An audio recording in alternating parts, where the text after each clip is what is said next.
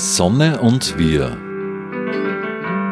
Der Klimawandel ist im Gange. Die Sonne schenkt uns Lösungen für unsere Zukunft.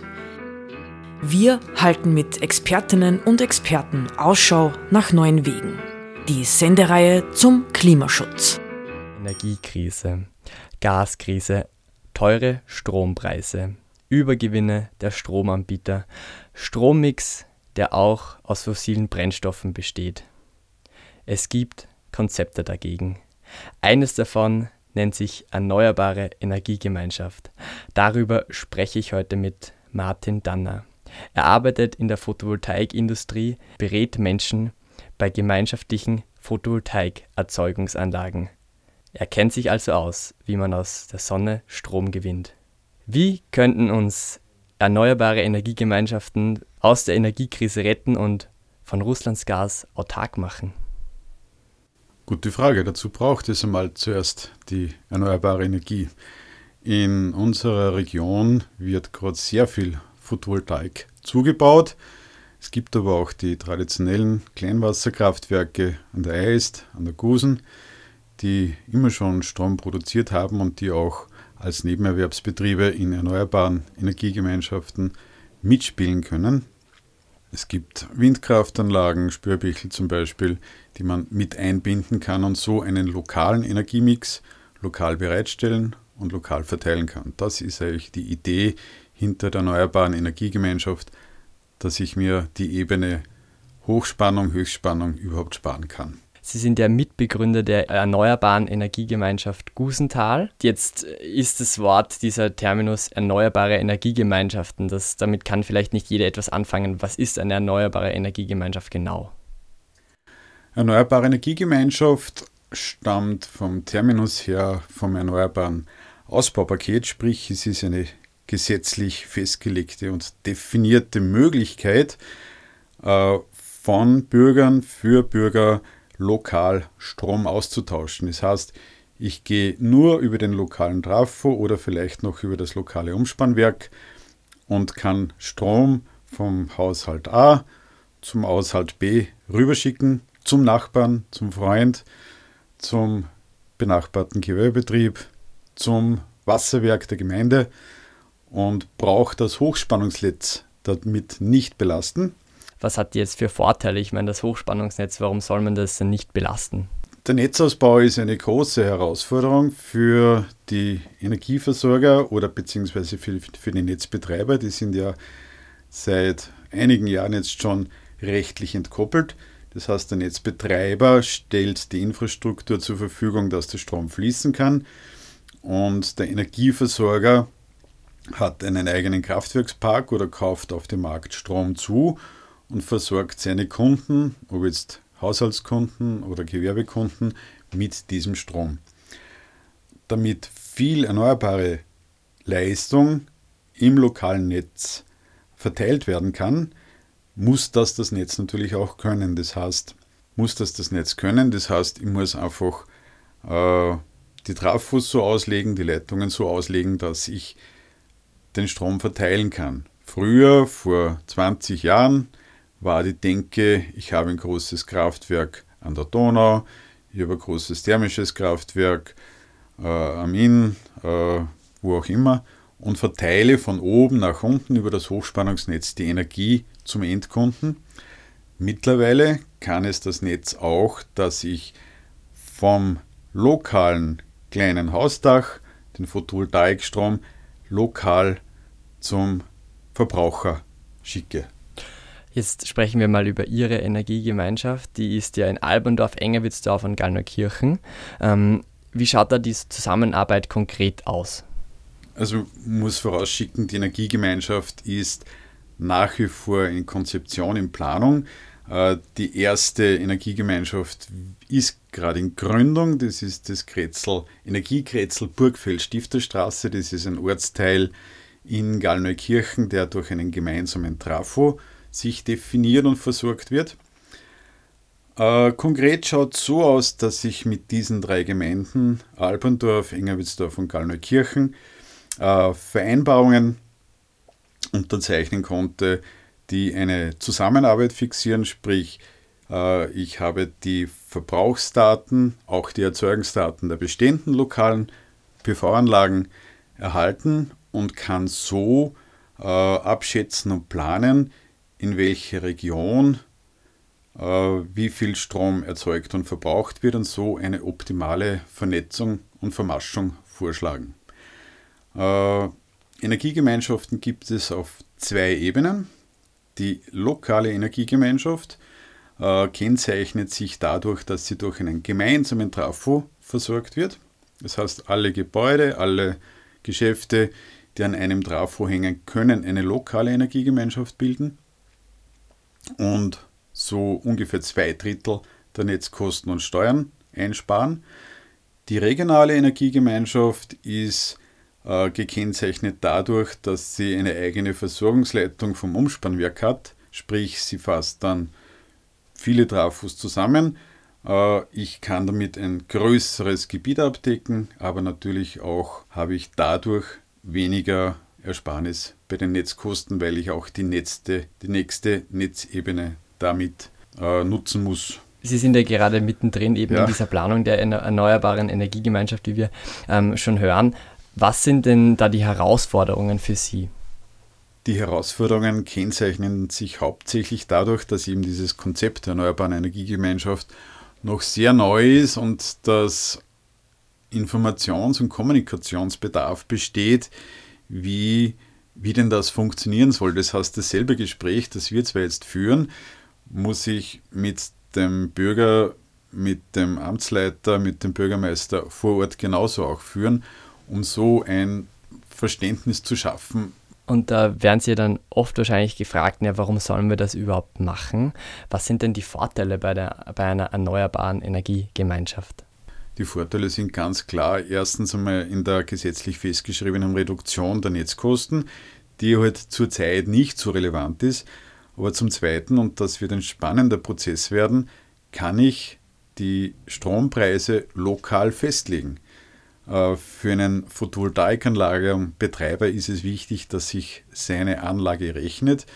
Äh, zurzeit kann man ja fast goldene Nasen verdienen damit. Äh, ich kann aber auch genauso mich auf den Standpunkt stellen, ich möchte eine saubere wirtschaftliche Abdeckung meiner Errichtungskosten und ein bisschen an Gewinn. Und dann kann ich meinen Strom auf Augenhöhe in der Energiegemeinschaft zu einem gemeinsam festgelegten Preis teilen. Was wäre denn, wenn jemand aus der erneuerbaren Energiegemeinschaft sagt, naja, ich teile meinen Strom mit meinem Nachbar, dann würde er aber am freien Markt mehr Geld dafür bekommen. Ähm, warum soll er dann ähm, in die erneuerbare Energiegemeinschaft einsteigen? Äh, zurzeit bekommt man auf dem freien Markt, sprich äh, über die ÖMAG, äh, sehr gute Vergütung. In diesem Quartal 51 Cent pro Kilowattstunde, das ist wirklich viel. Vor zwei Jahren waren wir im Bereich von 5 bis 6 Cent pro Kilowattstunde. Da konnte sich jeder glücklich schätzen, der einen geförderten Einspeisetarif bekommen hat. Äh, in der Erneuerbaren Energiegemeinschaft können wir eben über ein, ein Agreement, einen Deal auf Augenhöhe sagen, Deine Anlage soll sich rechnen, mein Strom soll stabil günstig sein und das geht sich aus. Da sind wir schon bei der Kostenteilung. Wie funktioniert es eine erneuerbare Energiegemeinschaft genau in puncto Kostenteilung?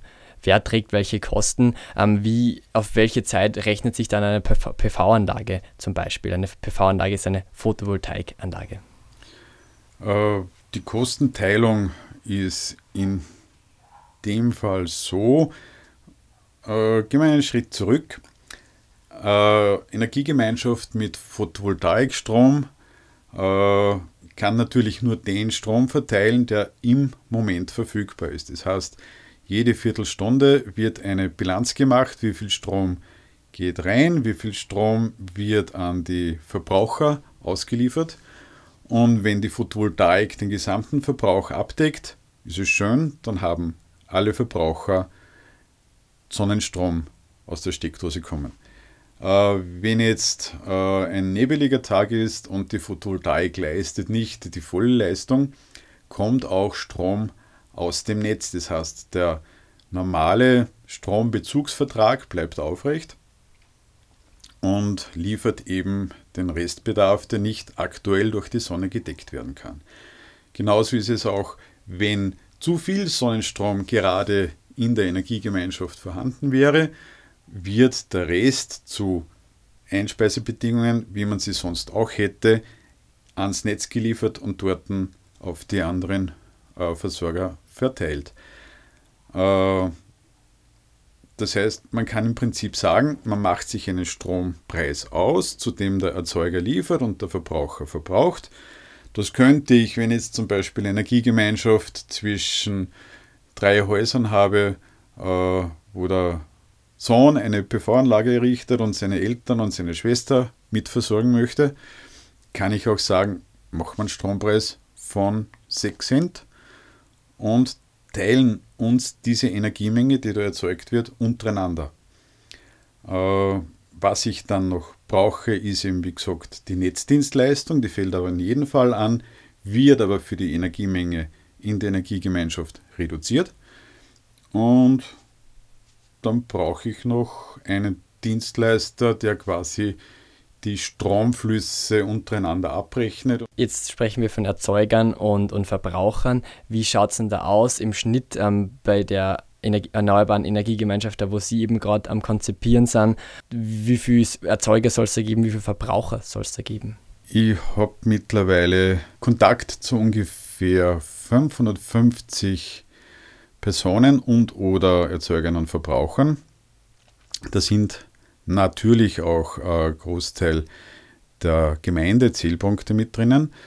Äh, summa summarum kenne ich ungefähr 300 Energieanlagen, äh, die über 1000 Megawattstunden Strom im Jahr verbrauchen und in etwa ein Viertel dieser Energiemenge an Erzeugung ist auch bei uns in der Region vorhanden. Sie haben vorhin schon gesprochen vom Zukauf der Energie, also einem nebligen Tag, ähm, muss man in einer erneuerbaren Energiegemeinschaft sich auch Strom aus dem Strommix kaufen. Der Strommix ist ja nicht nur grün, da ist ja auch Kohle ähm, und Gas dabei und auch manchmal Atomstrom. Kann man sich dann überhaupt noch erneuerbare Energiegemeinschaft nennen? In der erneuerbaren Energiegemeinschaft wird nur erneuerbarer Strom ausgetauscht. Das ist anders gar nicht zulässig. Woher der Reststrom kommt, äh, ist natürlich eine offene Frage. Da ist es nach wie vor sehr sinnvoll und wertvoll, äh, seinen Stromversorger so auszuwählen, dass er sagt, ich habe am besten 100% zertifizierten Ökostrom äh, mit dem Umweltzeichen.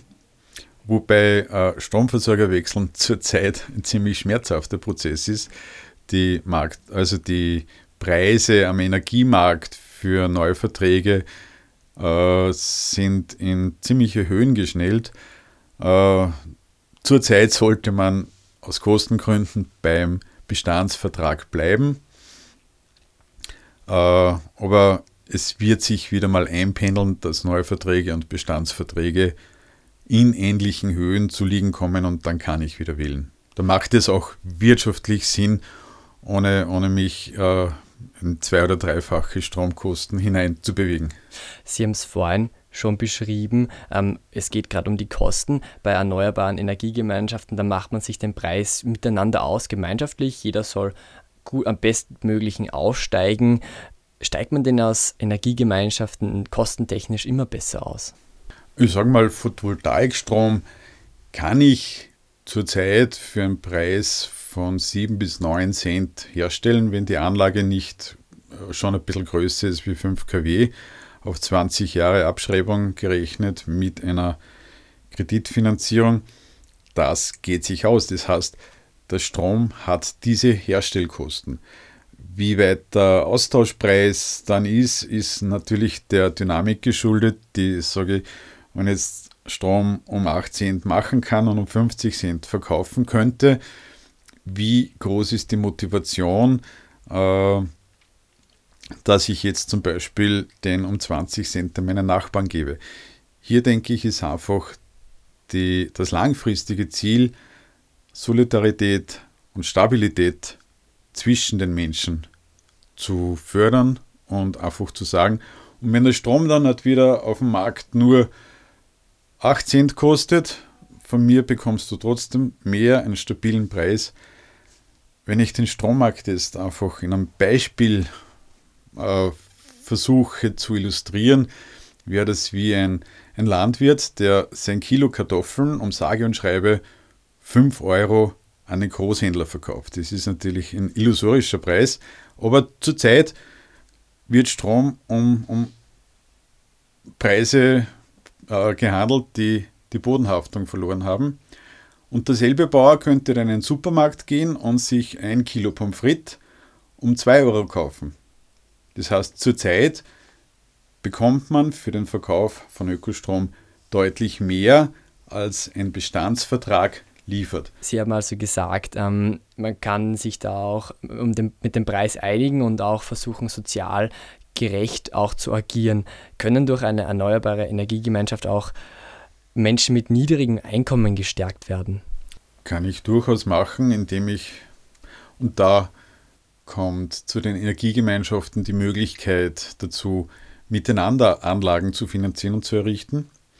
Äh, und wenn ich sage, wir finanzieren miteinander eine PV-Anlage und der Strom aus dieser Anlage kommt zu Erzeugerkosten zum Beispiel wirtschaftlich schwachen Personen zugute, kann ich das in, der, in, in, kann ich das in der Energiegemeinschaft so ausgestalten. Jetzt haben wir nur von den positiven Seiten gesprochen. Was passiert denn, wenn es Probleme, Konflikte in der Energiegemeinschaft gibt? Jede Energiegemeinschaft äh, muss, ich sage mal, als demokratische Institution sich organisieren. Das heißt, ich brauche zumindest einen Verein als einfachste Form und jedes Vereinsmitglied kann dann quasi Strom beziehen und einspeisen, hat aber natürlich auch in der Hauptversammlung ein Mitspracherecht. Äh, Gerade im Vereinsgesetz sind äh, Konflikte äh, geregelt. Äh, andere Rechtsformen sind zum Beispiel GmbH, die halt vom Ein- und Ausstieg sehr kompliziert ist, äh, beziehungsweise die Genossenschaft, die wirtschaftlich tragfähig ist und auch relativ einfach, äh, in der relativ einfach eingestiegen werden kann. Wie sind denn Konflikte geregelt in der Energiegemeinschaft? Jede Energiegemeinschaft braucht äh, eine Rechtsform. Im einfachsten Fall ist dies ein Verein, kann aber auch genauso eine GmbH sein oder eine Genossenschaft. Und die Mitglieder der Energiegemeinschaft sind quasi in diesen Rechtsformen verankert und haben dadurch auch ein Mitspracherecht. Das heißt, ich kann Abstimmungen vornehmen, wie, wie meine Energiepolitik ausschauen kann, wie meine Preisgestaltung ausschauen soll. Äh, und es gibt bestenfalls dann auch noch äh, Konfliktregelungsstrategien. Aber im Prinzip die wichtigsten Sachen kann ich mir untereinander ausmachen. Soziale Prozesse sind immer auch herausfordernd und wir sind hier in einem Gebiet, wo man von der reinen Wirtschaft, wo ich sage, das kaufe ich mir oder das kaufe ich mir nicht, äh, in die Richtung geht, dass ich mir untereinander ausmache, wie ich miteinander umgehe. Das ist spannend. Das ist natürlich sehr spannend. Spannend ist auch, wie man eine erneuerbare Energiegemeinschaft, ähm, die, in, die von Ihnen in Gusenthal, also im Mühlviertel, auf andere Teile Österreichs umlegen kann. Wie könnte das denn ausschauen? Ich sage mal, ich stehe für eine äh, Gruppe von mittlerweile ungefähr zehn Personen, die, wo wir zusammen in der Region Gusenthal Energiegemeinschaften gestalten. Äh, ich bin äh, auch vernetzt mit acht bis zehn anderen Regionen und anderen Initiatoren, die bei sich zu Hause Energiegemeinschaften auf die Beine stellen.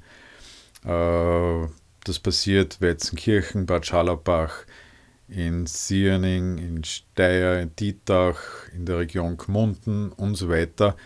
Es gibt da viele Akteure, die einfach lokal aktiv sind die Lokalität ist eben wirklich ein, eine Auszeichnung der Energiegemeinschaften.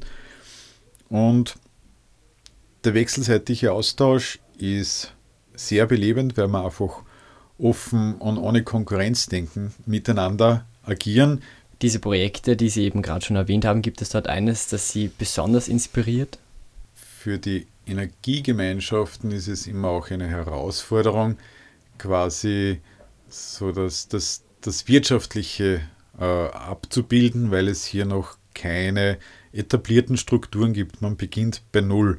Man könnte sich natürlich jetzt bei den äh, etablierten Netzbetreibern mit Dienstleistungen versorgen.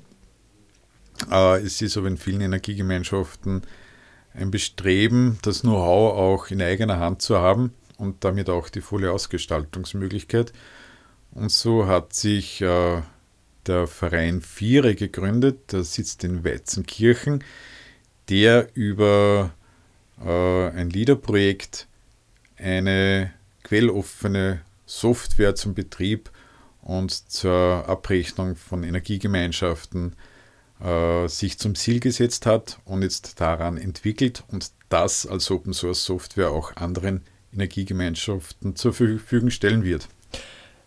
Da sieht man schon, es, es, gibt, ähm, es gibt den Willen, das Ganze auszubauen. Wenn ich jetzt selber vielleicht eine Photovoltaikanlage zu Hause habe, aber jetzt keine äh, Energiegemeinschaft in der Nähe ist, wie kann ich denn meine eigene Energiegemeinschaft gründen? Energiegemeinschaft braucht zumindest zwei Personen, äh, zwei Verbrauchsstellen. Äh, wenn ich jetzt weiß, dass mein Freund, meine Schwester, meine Eltern jeder braucht Strom, das ist mittlerweile ganz selbstverständlich. Äh, in der Nähe wohnen kann ich über einen Energiedienstleister herausfinden, an welchen äh, Netzbereich sie hängen. Wenn das derselbe Netzbereich, bestenfalls derselbe Trafo ist, und das ist in der Nachbarschaft oft gegeben, kann ich mit diesen zwei Personen einen Verein gründen.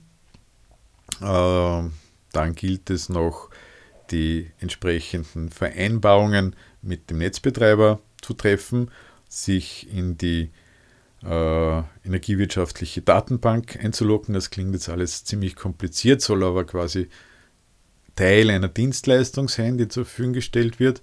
Und sobald ich diese Vertragsbeziehungen getroffen habe, ist Strom, der aktuell in einem Haus überschüssig ist, im anderen verfügbar.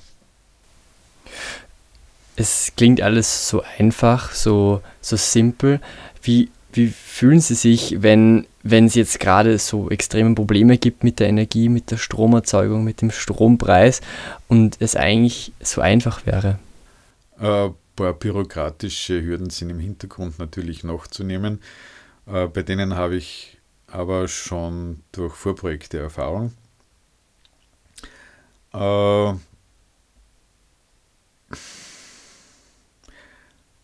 Prinzipiell ist es einfach, äh, wenn ich mich nicht allzu sehr durch den sogenannten Markt durcheinander bringen lasse. Äh, wenn ich jetzt kurz philosophisch werden darf, äh, wir sind als Menschen und vor allem als Konsumenten, wage ich mal zu behaupten, durch den Geist des Neoliberalismus äh, auch schon sehr geprägt. Das heißt, zu schauen, wo spare ich mir das meiste, wo hole ich das Optimum raus. Äh, es kann aber auch genauso der Gedanke da sein, äh, es ist ein Gut, zum Beispiel Energie verfügbar, dort wird es gebraucht. Wir suchen uns äh, einen Austausch auf Augenhöhe und machen quasi per Handschlag, vereinbaren wir, dass wir das teilen, dass keiner drauf sein muss, dass jeder faire Bedingungen hat, dass der Erzeuger eine sichere Refinanzierung hat. Wie groß ist Ihre Angst vor einem Blackout und wie realistisch ist eines Ihrer Meinung nach? Ein Blackout kann natürlich passieren, gerade wenn das Stromnetz dynamisch ist etc. Aber vor Angst vor einem Blackout würde ich jetzt nicht sprechen, wenn man sich äh, nämlich darauf vorbereitet, sprich Nahrungsmittelvorräte äh, im Haushalt klärt, ob in der Gemeinde das Trinkwasser funktionieren wird, wenn es denn zu einem Blackout kommen würde und man Kontakt zu seinen Nachbarn, zu seiner Umgebung hält und äh, hier eine Solidargemeinschaft bilden kann. Darum Angst nein. Äh, ich habe letzte Woche eine interessante Sendung gehört. Äh, da hat einer gesprochen von den schwarzen Blackouts und den weißen Blackouts. Schwarze Blackouts sind immer das wirklich düstere Szenario, das in die Wand gemalt wird, wo dann Chaos und Gewalt ausbrechen.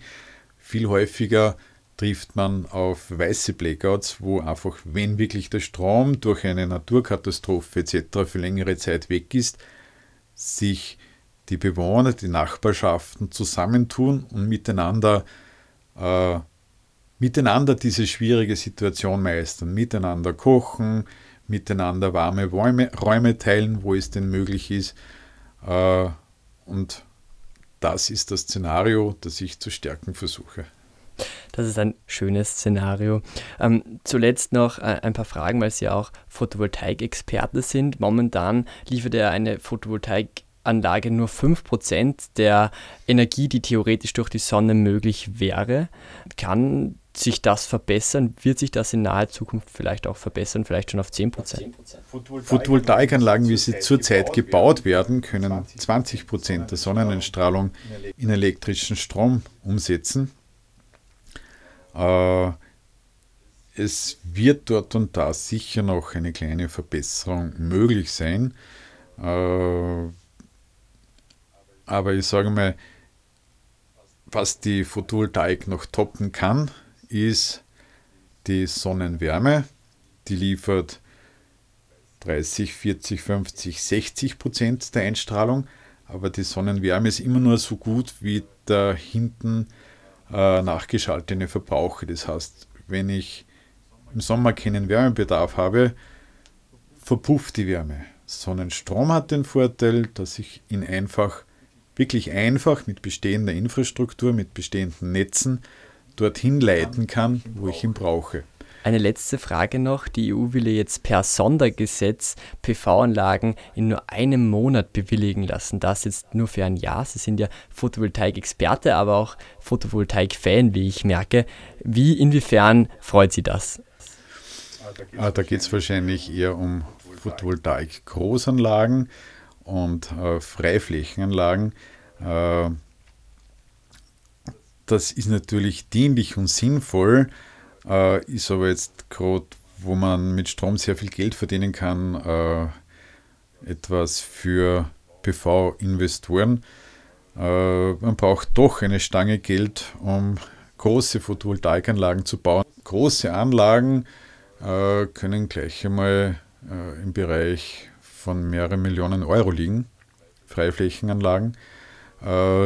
Die stellt man nicht so schnell auf, außer das Geld ist sowieso schon wo vorhanden und dann suche ich mir ein Projektgebiet. Äh, ich bin mehr auf der Schiene, die vorhandenen Dächer zu nutzen, Menschen dazu zu motivieren oder die Menschen motivieren sich selber. Das genannte Kretzel-Burgfeld-Stifterstraße haben wir zu Beginn dieses Jahres eine Infoveranstaltung gemacht. Das sind, sag mal, 70 Häuser und 10 bis 15 Häuser haben mittlerweile aufgrund dieser Infoveranstaltung selber eine Anlage gebaut. Und die werden dann demnächst in ihrer Nachbarschaft Strom miteinander teilen. Das heißt, es ist auch auf den Dächern noch sehr viel Potenzial vorhanden für eine große Abdeckung für Industrie und Gewerbe, wo sehr viel Strom auch gebraucht wird, wird es auch Freiflächenanlagen brauchen genauso wie es Wind- und Wasserkraft, wo noch möglich, brauchen wir. Das sagt Martin Danner, Photovoltaik-Experte und Mitbegründer einer erneuerbaren Energiegemeinschaft. Vielen Dank fürs Kommen, Martin Danner, und bis zum nächsten Mal.